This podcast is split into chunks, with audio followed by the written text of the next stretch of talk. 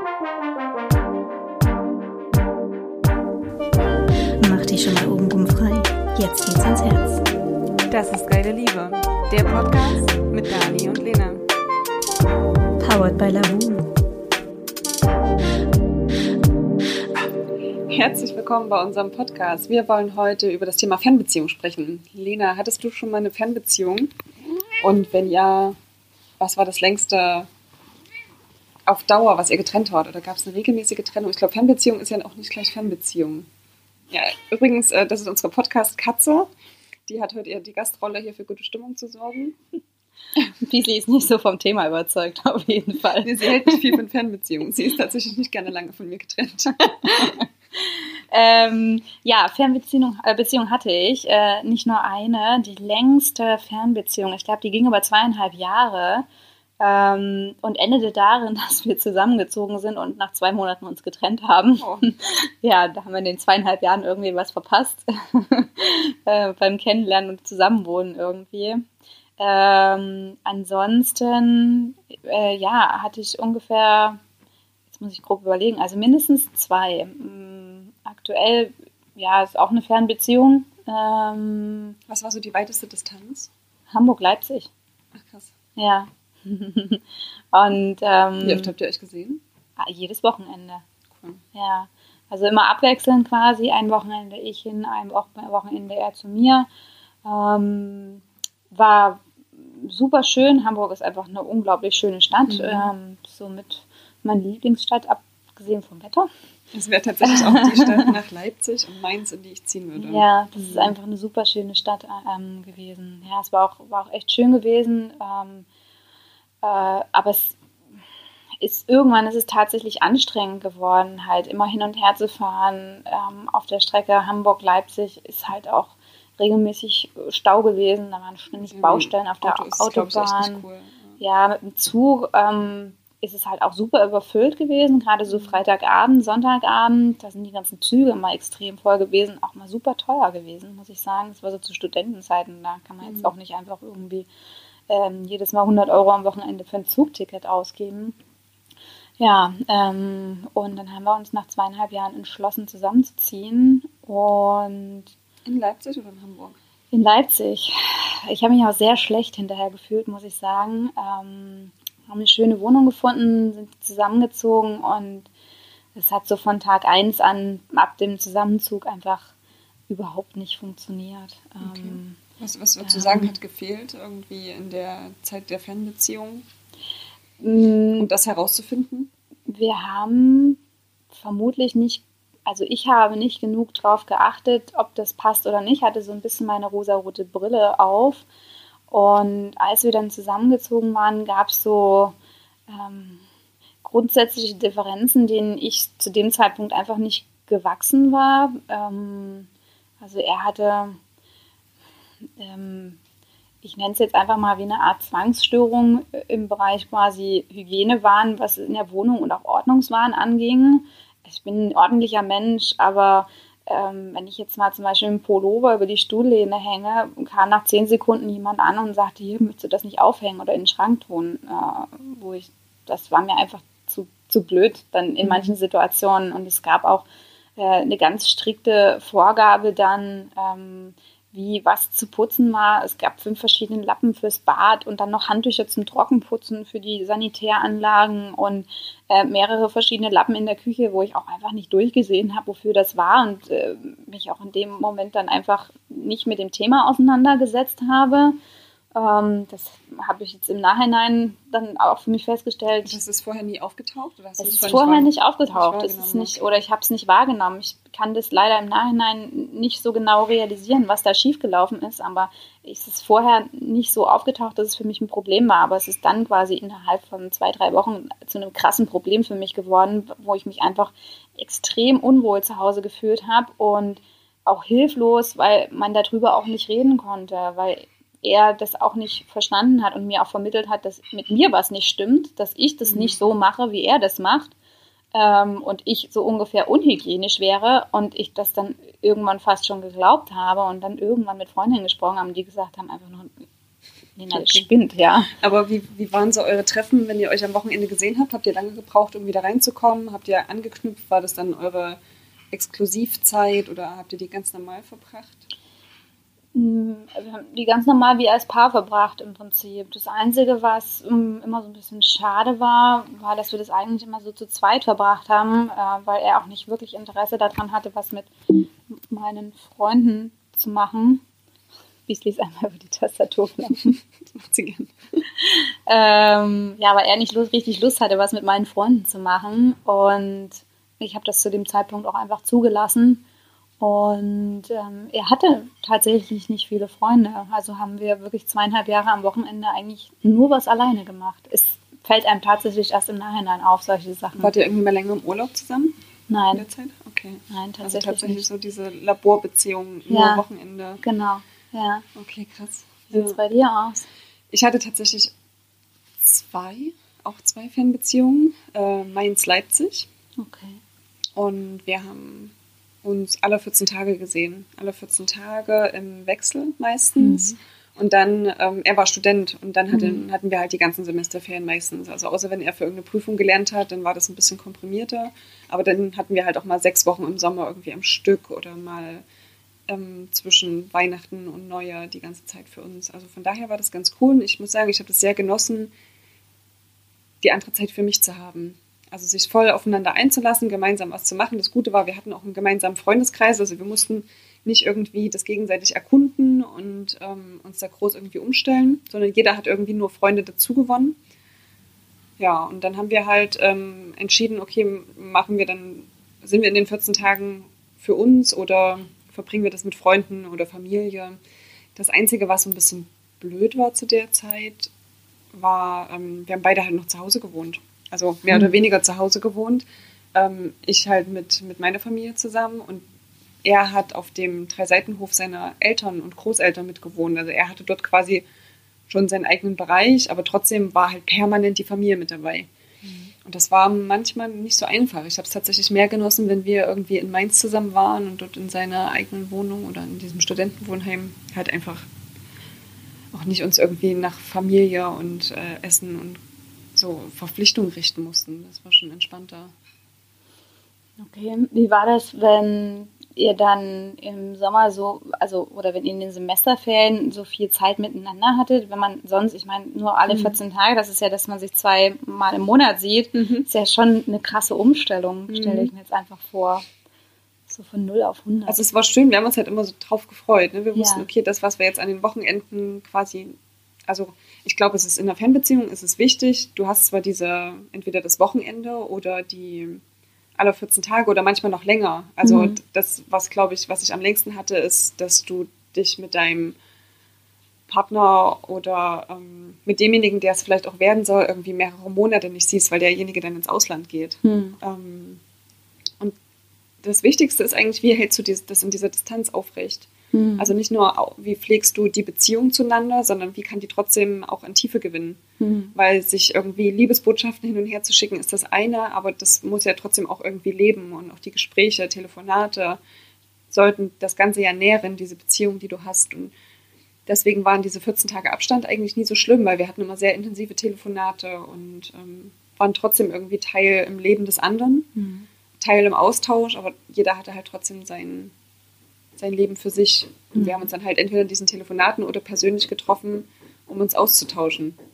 Ja, und diese sechs Wochen, wir haben uns tatsächlich drauf gefreut und ähm, die dann sehr intensiv miteinander verbracht, aber auch nicht jeden Tag dann aufeinander gehangen. Okay. Also das hätte auch, glaube ich, nicht funktioniert. Ja. Mhm. Cool. Das ähm, klingt auf jeden Fall schön. Ich habe jetzt gerade kurz drüber nachgedacht. Hm, Mir kam jetzt gerade der Gedanke, dass es bei, bei mir eher wie, zumindest bei der, nicht bei der jetzigen, sondern bei der anderen Beziehung, wir haben eigentlich wie in so einer kleinen Blase gelebt. Mhm. Also wir hatten keinen gemeinsamen Freundeskreis. Ähm, und das war wahrscheinlich auch das, was am Ende das dann so ausgemacht hat, dass das nicht funktionieren konnte, weil in dem Moment, als wir zusammen gewohnt haben, ähm, kam halt diese Realität auf uns zu und diese Blase ist einfach geplatzt. Ja, es Mhm. ging halt nicht mehr so, wie wir uns das vorher ähm, ausgemalt hatten oder schön, wahrscheinlich schön geredet hatten in dem Moment dann einfach. Mm, würdest du auf Dauer eine Fernbeziehung führen wollen? Heißt, es gibt ja auch die Modelle, Mhm. dass man zum Beispiel in zwei verschiedenen Städten jeweils zwei, eine Wohnung hat und beide wohnen in beiden Wohnungen. Also da kenne ich tatsächlich auch Paare, die das jahrelang gemacht haben. Ähm, sie in Berlin eine Wohnung, er in Frankfurt, beide zusammen, eine in Leipzig. Mhm. Fand ich auch ganz spannend. Oder die irgendwie jahrelang in anderen Ländern gelebt haben und dann quasi zwischen den Ländern gewechselt sind, bis sie sich dann irgendwann mal auf, einen, auf eine gemeinsame Mitte quasi geeinigt haben. Ich kann mir schon vorstellen, dass, dass das funktioniert, wenn du eben eine reale, tiefe Verbindung hast. Und die Gefahr ist halt tatsächlich immer, dieses Luftschloss zu bauen, in dieser Mhm. Blase zu leben. Weil das ist das, was ich vorhin so ein bisschen meinte mit, man kann sich zwar Liebesbotschaften hin und her schreiben, aber es sind halt immer noch Textnachrichten. Ja. Oder es sind immer noch irgendwie irgendwelche Bilder, die man sich hin und her schickt, aber es ist halt nichts Reales. Ja. Und das ist, glaube ich, das Wichtigste. Und dann kann man auch zwei oder drei Monate ohne den anderen aushalten, wenn aber diese tiefe, ja, ich nenne es mal Seelenverbindung, trotzdem erhalten bleibt und trotzdem eine Verbindung da ist und die weiter gepflegt wird. Und da müssen ja ganz, ganz viele Sachen auch dazu geklärt sein. Ne? Wie gehst du in der Zeit mit Treue um äh, oder mit Monogamie? Lebst du überhaupt in einer monogamen Beziehung? Was machst du, wenn du irgendwie längere Zeit voneinander getrennt bist? Wie würdest Ja. du es machen? Ich glaube, ich habe für mich noch kein allgemeingültiges Rezept gefunden. Ich weiß, dass mir das sehr schwer fällt, ähm, die Vorstellung, dass mein Partner was mit einer anderen hat. Hm. Also das verletzt mich schon. Ich kenne aber auch die Situation, wenn du so eine tiefe, starke Verbindung hast, dass du den anderen, ich weiß gerade nicht, wie ich es ausdrücken soll, aber dass die Verbindung so stark ist, dass du weißt, diese, diese eine Nacht mit einer anderen Frau oder dieses eine Kennenlernen oder das eine, der eine Abend, den die beiden zusammen verbringen würden, würde überhaupt keinen Schaden nehmen, sondern im Zweifel sogar noch das gemeinsame Leben bereichern dann kann ich damit umgehen. Aber diese Verbindung hatte ich tatsächlich nur bisher einmal in meinem Leben und selbst da musste ich im ersten Moment schlucken, als es dann tatsächlich so war, dass mein Partner was mit einer anderen hatte, weil es kratzt ja immer noch ein Stück am Ego. Hm. Und das ist die Herausforderung, dass zum einen diese Verbindung so stark ist, dass du weißt, das hat jetzt nichts mit dir zu tun, sondern er hat einfach einen schönen Abend und sich für denjenigen zu freuen und das halt nicht am eigenen Ego kratzen zu lassen. Aber um dahin zu kommen, habe ich über sechs Jahre gebraucht. Ja, manche werden es wahrscheinlich nie schaffen. Ja, es ist tatsächlich. Ich ähm, wüsste jetzt von mir selber ähm, aus den Erfahrungen quasi und aus dem Betrogenwerden, aus den vorangegangenen Beziehungen, dass ich das, ich würde jetzt mal grob behaupten, dass ich das nicht schaffen würde. Tatsächlich, dass Und irgendjemanden, es darf halt nie ein Betrug sein. irgendjemanden, ja, es würde sich für mich wahrscheinlich in dem Moment einfach immer wieder anfühlen wie ein Betrug, zumindest zum jetzigen Zeitpunkt. Ähm, dass das irgendwie, ja, ich finde das spannend. Ich finde es auch schön, wenn man das, wenn man das äh, so sieht. Ähm, mal schauen, vielleicht komme ich noch auf die Also ich Ebene. habe mich selber mit dem Thema immer viel beschäftigt und da auch schon andere Podcasts dazu gehört und es gibt ja die verschiedensten Modelle. Und ich finde diese Idee tatsächlich spannend zu sagen, du hast so eine tiefe Verbindung, dass du dem anderen sogar noch viel Spaß wünschst heute Abend und du weißt, okay, die Chancen stehen gut, dass er heute Abend jemanden irgendwie oder mit jemandem im Bett landet oder irgendwie Körperlichkeiten austauscht. Hm. Ich selber hatte den Moment noch nicht, dass ich meinem Partner Spaß wünschen konnte dabei. ist auch mal die Frage, ob das dann, ob man dem, ob, also, ob das dann sinnvoll ist, dem Partner dabei Spaß zu wünschen, letztendlich. Ja, aber einfach zu sagen, okay, hab einen schönen Abend, egal wie der Abend ausgeht. ja. Das ist, also, das ist, glaube ich, ein Riesenstück Vertrauen, was man sich da schenken muss. Also nicht nur dem anderen, sondern auch sich sich selbst. Selber. Ja, natürlich, dass man sagt, hey, ich bin so super, ähm, mir kann niemand was anhaben. Also mir und nur- unsere Beziehung auch nicht. Ja. Ne? Also ich meine, wenn wir das jetzt auf unsere Freundschaftsebene runterbrechen, wir sind am Ende, wir sind so stark verbunden. Mhm. Wir wissen jetzt ganz genau, wenn du irgendwie was mit jemand anderem machst oder ich irgendwie mit einer anderen Freundin in Urlaub fahre, das würde unsere Beziehung keinen Abbruch tun. Das stimmt, ich würde es nicht als Fremdgehen oder Betrug bezeichnen. Aber das Krasse wäre doch, wenn man in einer Beziehung so weit kommt, ja, das dass man stimmt. offen und ehrlich sagen kann, ey, ich treffe mich äh, morgen irgendwie mit der und der und du sagst, na, ey, ja, macht euch einen schönen Abend und ich hoffe, eure Gespräche sind schön. Auf jeden Fall, guter Punkt. Ja. Also ich finde dieses Gedankenspiel halt spannend. Ich selber habe es für mich noch nicht so weit ausbauen können oder ich hatte diesen Partner noch nicht, mit dem diese Verbindung tatsächlich so intensiv war, auch mit dieser Größe dem Ganzen zu begegnen. Was natürlich auch immer ein Stück weit an mir liegt, an meinem eigenen Selbstzweifel oder an der Angst, den anderen auch zu verlieren, weil man, oder weil ich glaube, ich bin nicht genug und vielleicht findet er dort was, was er bei mir nicht finden kann. Und klar, er wird das finden und genau deswegen wird er einen schönen Abend haben. Hm. Aber tatsächlich der, die, der Angst oder die Angst um den, um den Verlust der Beziehung ist für mich dann noch zu groß. Hm.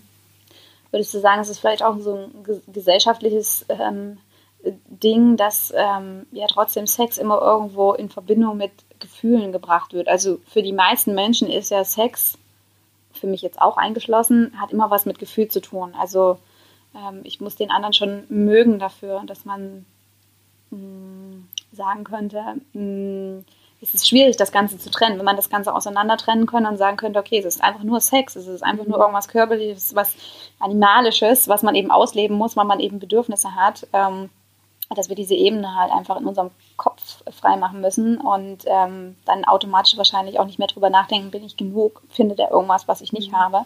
Also für mich ist das sagen, es tatsächlich so ein, ich habe da oft drüber nachgedacht, weil ich selber jemand bin, ähm, ich hatte noch nie irgendwie einen One-Night-Stand oder irgendwie in der Disco geknutscht oder ähm, ich brauche tatsächlich irgendwie immer eine tiefere Verbindung zu den Menschen. Also für mich hat das ganz viel mit Vertrauen zu tun und ähm, ich habe da oft drüber nachgedacht, warum ist das so, warum können andere das so trennen. Ja. Für mich war die Antwort immer, bis, also auch wenn das platt klingt, aber es ist so ein klassisches Mann-Frau-Ding, dass Ja. Frauen eigentlich immer viel mehr auch diesen Partner suchen oder diese Geborgenheit suchen.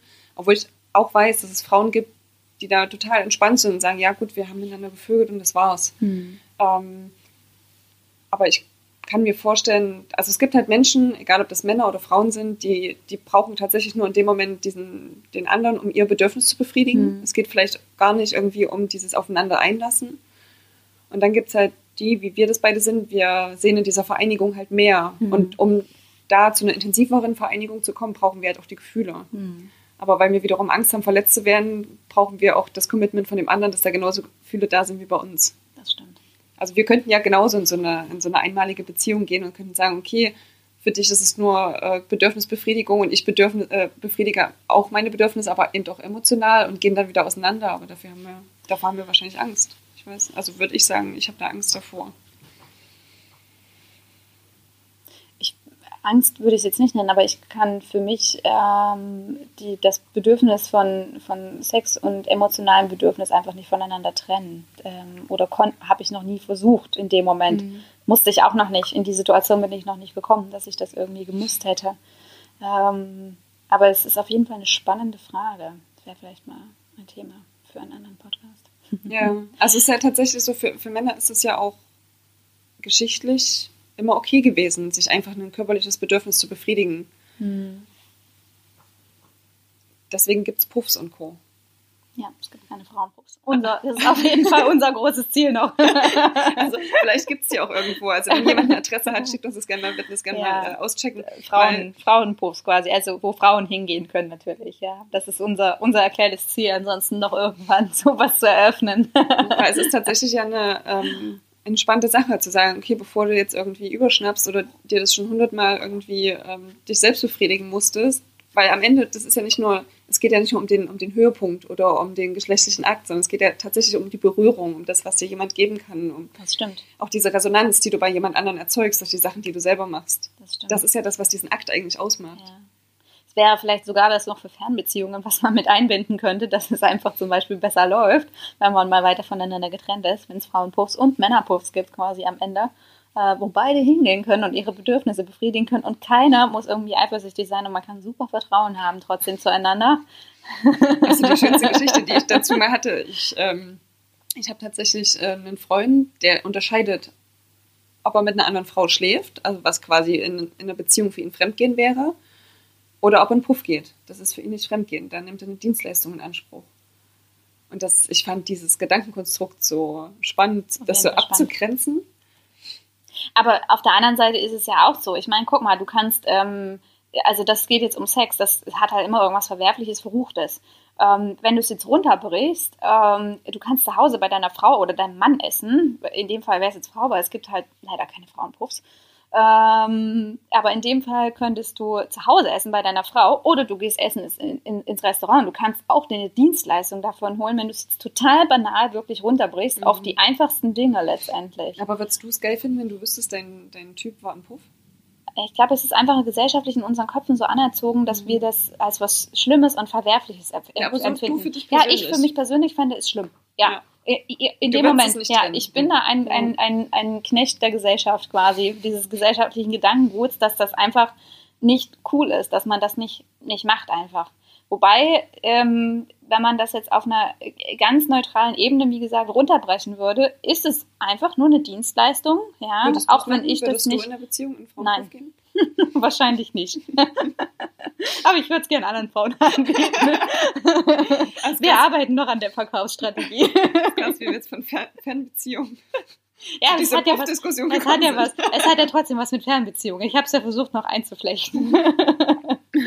ähm, nein, ich, also ich würde es vermutlich nie in Anspruch nehmen, aber ich, ich gebe auch ganz offen zu, dass ich da einfach, wie gesagt, so, so einen Gedanken im Kopf habe, ähm, mit dem kann man sich sicher beschäftigen. Ähm, A, ist es jetzt nichts, wo ich momentan irgendwie äh, Defizite habe oder irgendwas vermissen mhm. würde.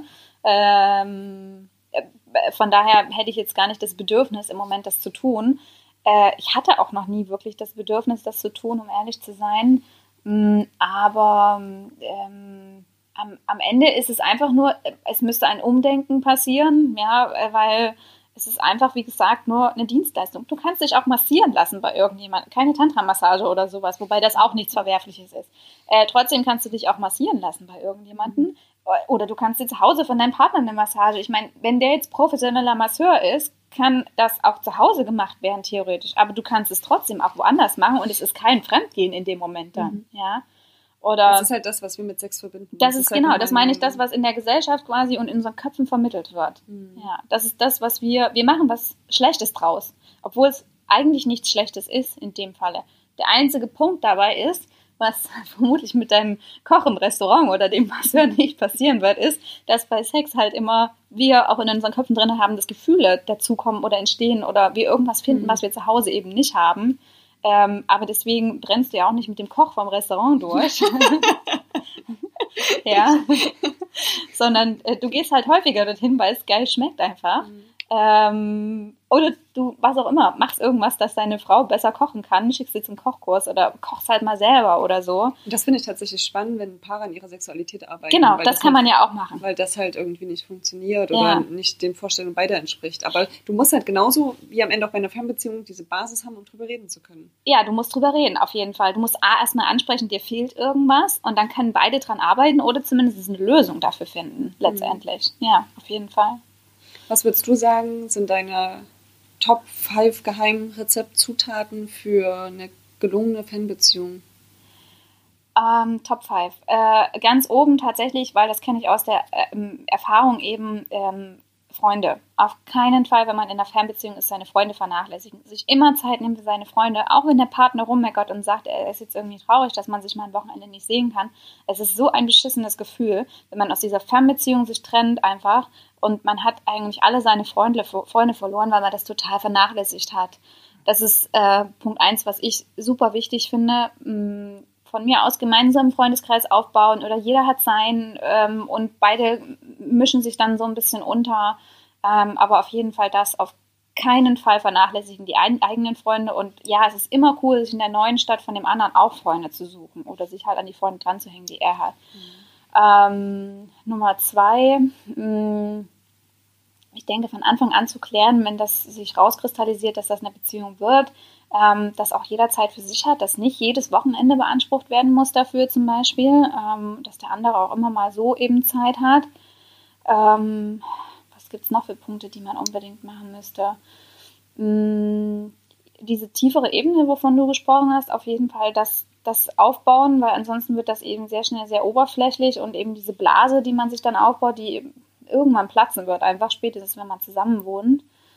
Ähm, den, wenn es ernster wird, tatsächlich das Zuhause des anderen auch als eigenes Zuhause anzunehmen und nicht immer so das Gefühl zu haben, man kommt nur in Urlaub, äh, mhm, irgendwie mal übers Wochenende mal als mhm. Gast, halt wirklich sich dort auch zu Hause fühlen zu können, ähm, dass man den anderen auch wirklich dann im Alltag irgendwie kennenlernt. Und Punkt Nummer fünf, bevor ihr zusammenzieht, verbringt doch einfach mal irgendwie länger Urlaub zusammen oder wohnt wenigstens mal irgendwie zwei, drei Wochen in einer von beiden Wohnungen komplett zusammen, ähm, um zu gucken, ob das wirklich miteinander funktioniert oder nicht, ähm, weil ansonsten kann es eben auch gründlich schief gehen. Es kann auch super funktionieren. Ähm, ich, ich kann davon ja nur gerade eben erzählen, wie es jetzt momentan läuft. Es kann auch wirklich super funktionieren und man lernt ja auch aus dem, was man macht.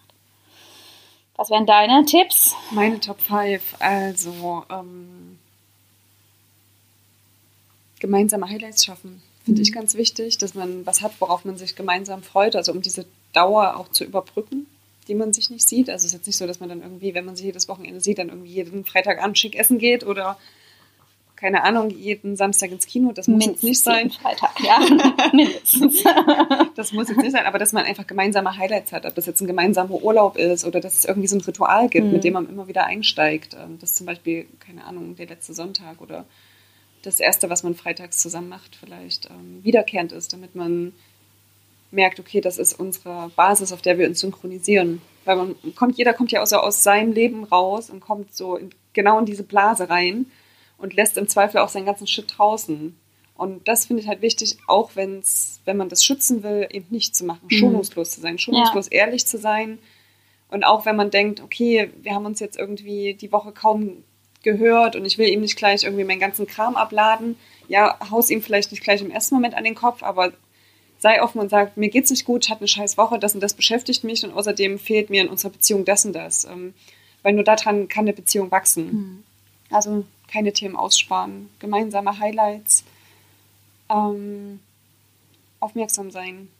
Gerade durch diese räumliche Distanz verliert man auch schnell den Sinn für den anderen, weil jeder guckt ja durch seine Brille auf die Probleme und wenn mir jetzt mein Gegenüber erzählt, dass äh, da irgendwas scheiße gelaufen ist, dann denke ich mir vielleicht, na komm, hab dich nicht so und ähm, meditiere mal ein bisschen mehr und dann wird es im nächsten Moment schon wieder besser. Aber das ist vielleicht mal locker durch den Schlippi.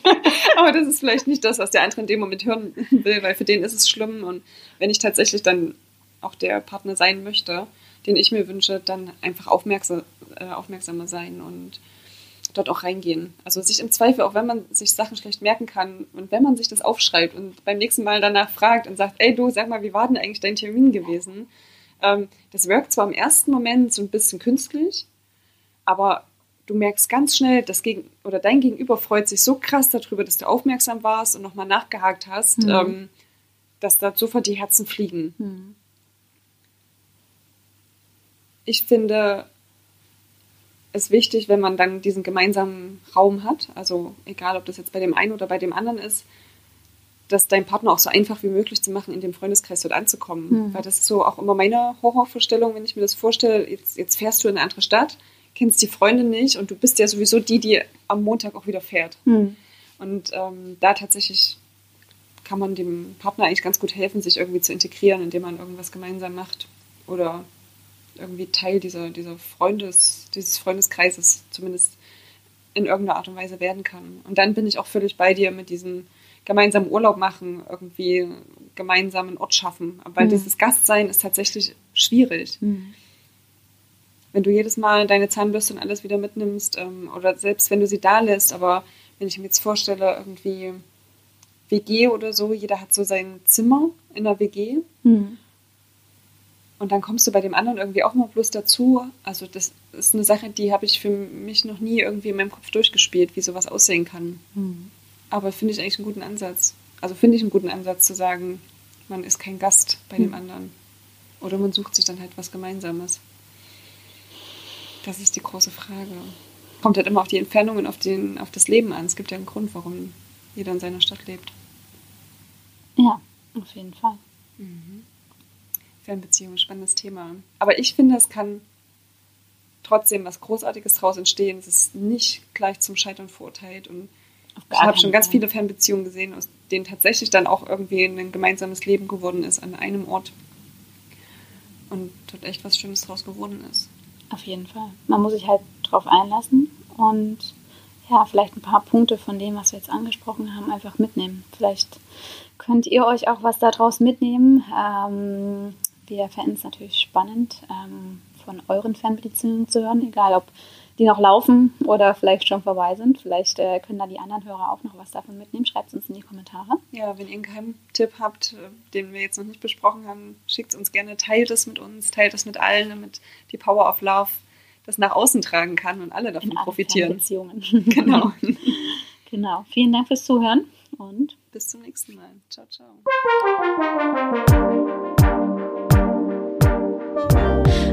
Wenn euch unser Podcast gefallen hat, lasst uns eine Bewertung da. Und schaut doch mal auf unserem Instagram-Account Geile Liebe vorbei. Und das Wichtigste, abonniert